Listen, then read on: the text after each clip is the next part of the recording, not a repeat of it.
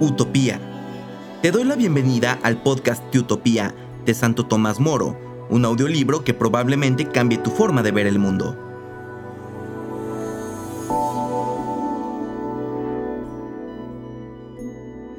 En este segundo episodio estamos en el libro primero y leeremos de la página 6 en el segundo párrafo a la página 9.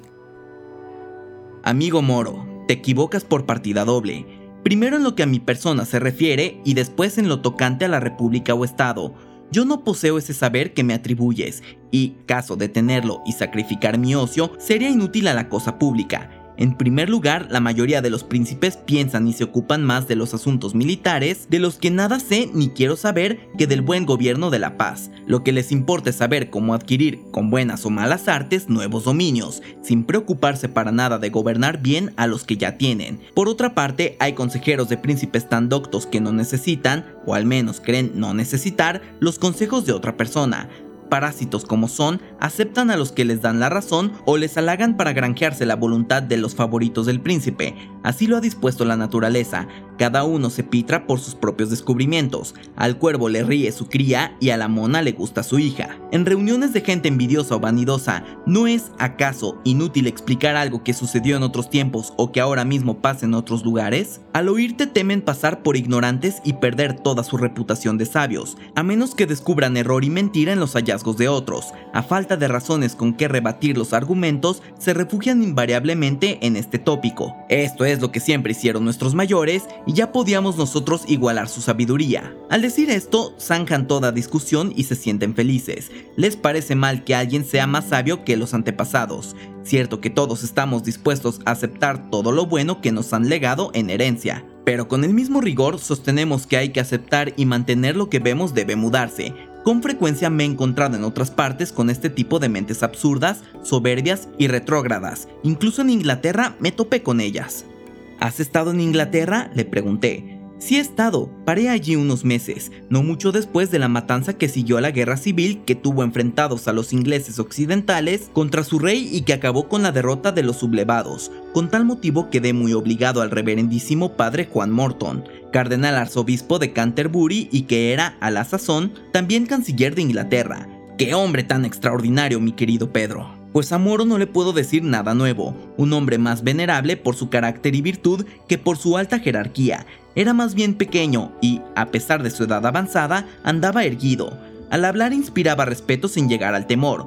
Su trato era afable, si bien serio y digno, su profunda ironía le llevaba a exasperar sin llegar a ofender a quienes le pedían algo, poniendo con ello prueba en el temple y saber de los mismos. Esto le agradaba siempre que hubiese moderación y si le complacían aceptaba a los candidatos para los cargos públicos. Su léxico era puro y enérgico, su ciencia del derecho profunda, su juicio exquisito y su memoria rayando en lo extraordinario. Estas cualidades, grandes en sí misma, lo eran más por el cultivo y el estudio constante de las mismas. Estando allí pude observar que el rey fiaba mucho en sus consejos y le consideraba como uno de los más firmes pilares del Estado. ¿Qué de extraño tiene que, llevado muy joven de la escuela a la corte y mezclado en la multitud de asuntos graves y zarandeado por acontecimientos de la más diversa índole, adquiera un profundo sentido de la vida a costa de tantos trabajos y pruebas? Ciencia así adquirida difícilmente se olvida. La casualidad me hizo encontrar un día que estaba comiendo con el cardenal a un laico versado en nuestras leyes, este comenzó, no sé a qué propósito, a ponderar la dura justicia que se administraba a los ladrones, contaba complacido cómo en diversas ocasiones había visto a más de 20 colgados de una misma cruz. No salía de su asombro al observar que siendo tan pocos los que superaban tan atroz prueba, fueran tantos los que por todas partes seguían robando. No debes extrañarte de ello, me atreví a contestarle delante del cardenal. Semejante castigo infligido a los ladrones ni es justo ni útil, es desproporcionadamente cruel como castigo de los robos e ineficaz como remedio. Un robo no es un crimen merecedor de la pena capital, ni hay castigo tan horrible que prive de robar a quien tiene que comer y vestirse y no haya otro medio de conseguir su sustento. No parece sino que en esto, tanto en Inglaterra como en otros países, imitáis a los malos pedagogos, prefieren azotar a educar, se promulgan penas terribles y horrendos suplicios contra los ladrones cuando en realidad lo que habría que hacer es arbitrar medios de vida. ¿No sería mejor que nadie se viera en la necesidad de robar para no tener que sufrir después por ello la pena capital?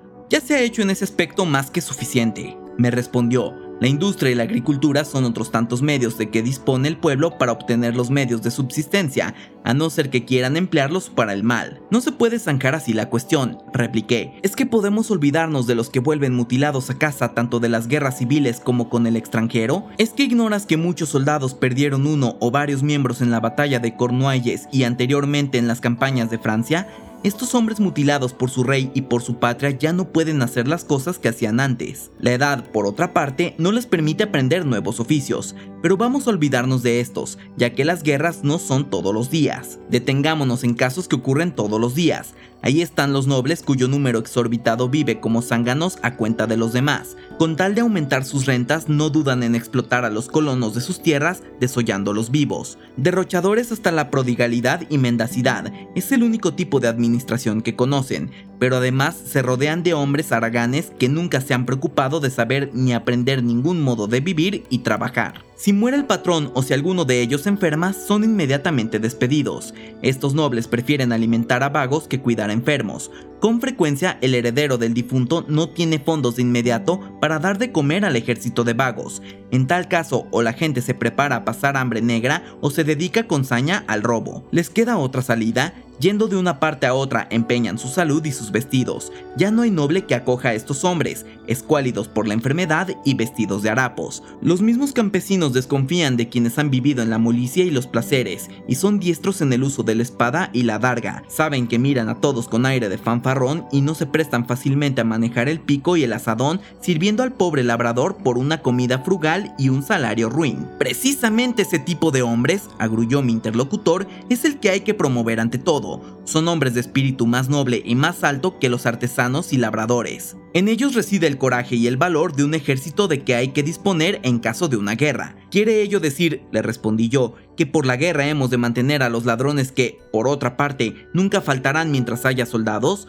Los ladrones no son los peores soldados, y los soldados no se paran en barras a la hora de robar tan bien se compaginan ambos oficios. Por lo demás, esta plaga del robo no es exclusiva nuestra, es común a casi todas las naciones. Ahí tenemos a Francia sometida a una peste todavía más peligrosa. Todo el país se encuentra aún en tiempo de paz, si es que esto puede llamarse paz, lleno de mercenarios mantenidos por la misma falsa razón que os induce a vosotros los ingleses a mantener a esta turba de vagos.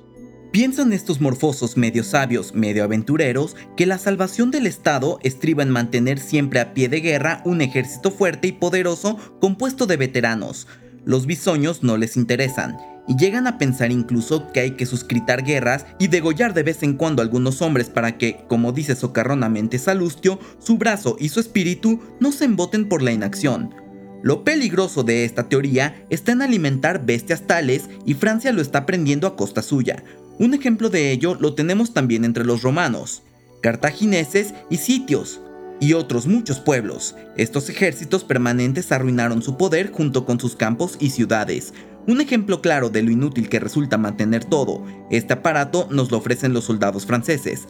A pesar de haber sido educados en las armas desde muy jóvenes, no se puede decir que hayan salido siempre airosos y con la gloria al enfrentarse con los reservistas ingleses, y basta de este punto porque no parezca a los presentes que os halago. Por otra parte, difícilmente puedo creer que los artesanos o los rudos y sufridos campesinos tengan que temer gran cosa de los ociosos criados de los nobles, quizás algunos de cuerpo débil y faltos de arrojo, así como agotados por la miseria familiar, porque has de saber que los cuerpos robustos y bien comidos, solo a estos corrompen los señores, se debilitan con la pereza y se ablandan con ocupaciones casi mujeriles.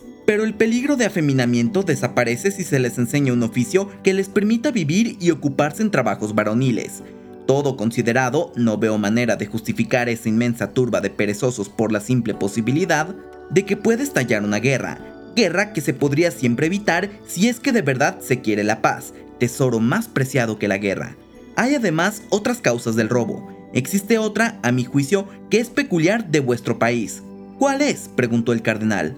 Las ovejas, contesté, vuestras ovejas, tan mansas y tan acostumbradas a alimentarse con sobriedad, son ahora, según dicen, tan voraces y asilvestradas que devoran hasta los mismos hombres, devastando campos y asolando casas y aldeas. Vemos, en efecto, a los nobles, los ricos y hasta los mismos abades, santos varones en todos los lugares del reino donde se cría la lana más fina y más cara, No contentos con los beneficios y rentas anuales de sus posesiones, y no bastándoles lo que tenían para vivir con lujo y ociosidad a cuenta del bien común, cuando no en su perjuicio, ahora no dejan nada para cultivos, lo cercan todo, y para ello, si es necesario derribar casas, destruyen las aldeas no dejando en pie más que las iglesias que dedican a establo de las ovejas. No satisfechos con los espacios reservados a caza y viveros, estos piadosos varones convierten en pastizales desiertos todos los cultivos y granjas.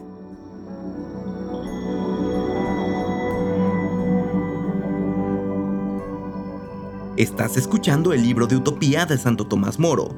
Si te está gustando o sirviendo de alguna manera, no dudes en compartirlo en tus redes sociales. También recuerda seguirnos en tu plataforma favorita.